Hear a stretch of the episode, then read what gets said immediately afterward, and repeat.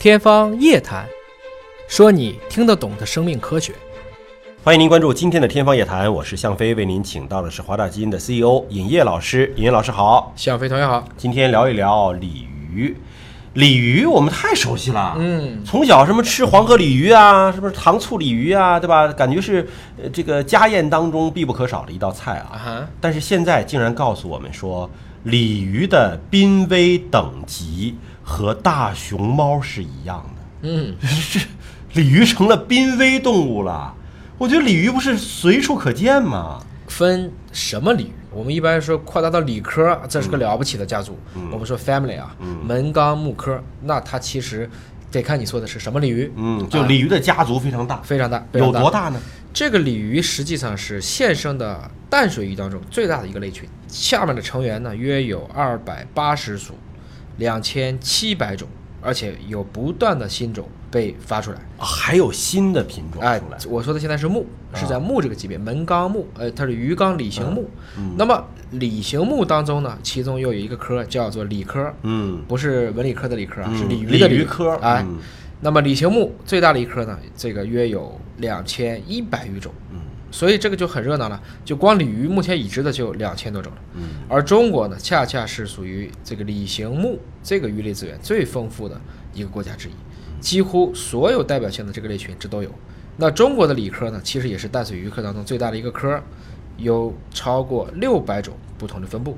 美国可能就一个通称了，你们叫亚洲鲤鱼。嗯其实光亚洲鲤鱼，你看着形状上长得大家都不一样，因为这个鲤鱼呢是一种纯淡水的鱼类，绝大部分都是在我们说这些内陆湖泊里面去生活。有的时候呢，极个别的啊可以适应一些盐碱，个别种类可以暂时或者是偶然的处于这种咸淡水交汇的这个地方，但基本上它还是以淡水为主，而且它的适应生活能力还是很强的。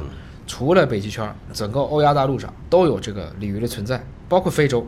除了撒哈拉大沙漠之外，也有我们说非洲鲤鱼，嗯啊，有是非洲脊、罗非鱼等等，这都是那一类的。北美也有鲤鱼的天然活动，基本上因为人类又四处带鱼去养嘛，现在连南美和澳洲也充斥着各种各样的鲤鱼。这听起来鲤鱼家族庞大，种类繁多，不应该濒危啊啊！咱们看看这个最大的鲤鱼有多大啊？说最大的鲤鱼可以达到二点二五米，两米多，对，重一百二十三千克，公斤呐、嗯，一百多公斤，两百多斤。一吃大鱼，我的天哪！同时还有一种这个观赏的鱼类叫锦鲤，对对吧？大家可能是也也锦鲤其实就是培养出来的啊，育出来一种它的鳞片颜色，包括它的覆盖的类型，产生了不同的分布。对哎锦鲤还挺贵的呢，一锦条超大，看什么花色，嗯看什么鳞片，等于是定向杂交、定向培育。它是日本做的最好，可以做出各种各样漂亮的颜色。嗯，但实际上呢，这个亚洲鲤鱼啊，在美国还曾经发生过灾难，它属于入侵物种，太繁殖太厉害了。啊，而且还能把别的鱼都给干掉。说它这个速度，因为什么呢？本来是引进的这个草鱼，随后又引进了这个鳙鱼、鲢鱼、青鱼、青草鲢鳙嘛，就是我们四大家鱼四大家鱼嘛。对啊，觉得在它都是理科的。啊、对说净化水体这个方面，哎，效果不错。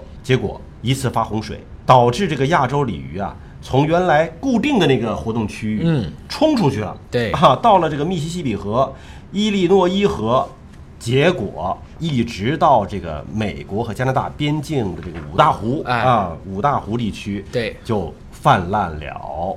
啊，我们看一张地图啊，就是那个整个红色的部分，正好是在美国的中心腹地，对。这个水域，鲤鱼在这里活得很好。基本去不掉了。前不久啊，有一个新闻很有意思，一个农民啊做这种我们叫鱼道养殖，嗯，种水稻养鲤鱼，水稻收割了，鱼也不少，特别高兴，想把鱼赶出来了，结果发现这鱼都不走，嗯，最后没办法弄个挖掘机赶了。而且关键就是别的鱼好像斗不过它们，它土生品种，繁殖能力太强，哎，抢食物，嗯对。争这个生存空啊，间。可能还去破坏其他的巢穴呀，吃其他的小鱼，甚至鱼卵呐、这个鲤鱼太厉害了。但是你看，我们说到的都是泛滥成灾的啊，对都是说过度繁殖的。那我们标题里说的说这个鲤鱼，其实它的濒危程度跟大熊猫差不多，那指的是什么呢？其实就是这个样子。首先啊，在美国它挺多；嗯第二，在中国的养殖它挺多。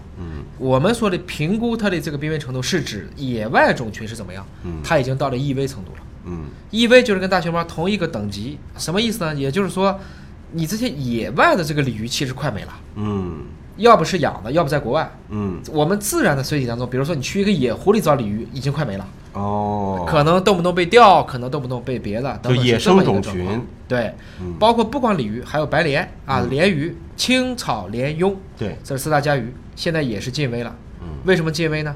因为过度捕捞嗯，环境污染，还有一个我们的各种各样的水电站、水坝的建设，嗯尤其是这个水坝的建设，很多这种野生的种群，其实它都要洄游啊、溯游啊、跨水域的。你一旦修了一个坝，它过不去了。我们说我们当年中华鲟也是因为葛洲坝，其实造成它没法洄游。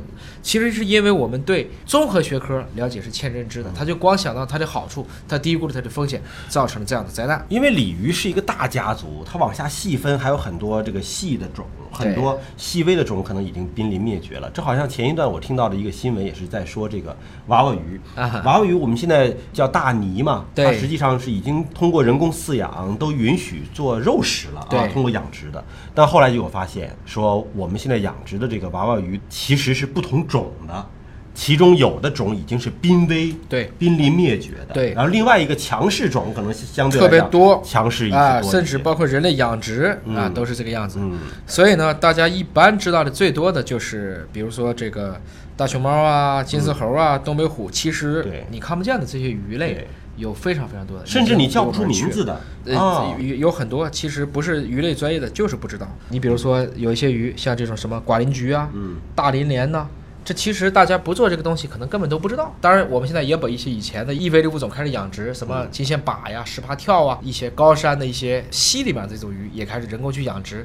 但不管怎么讲，如果它的野生环境不在了，那可能是一个灾难性的事情。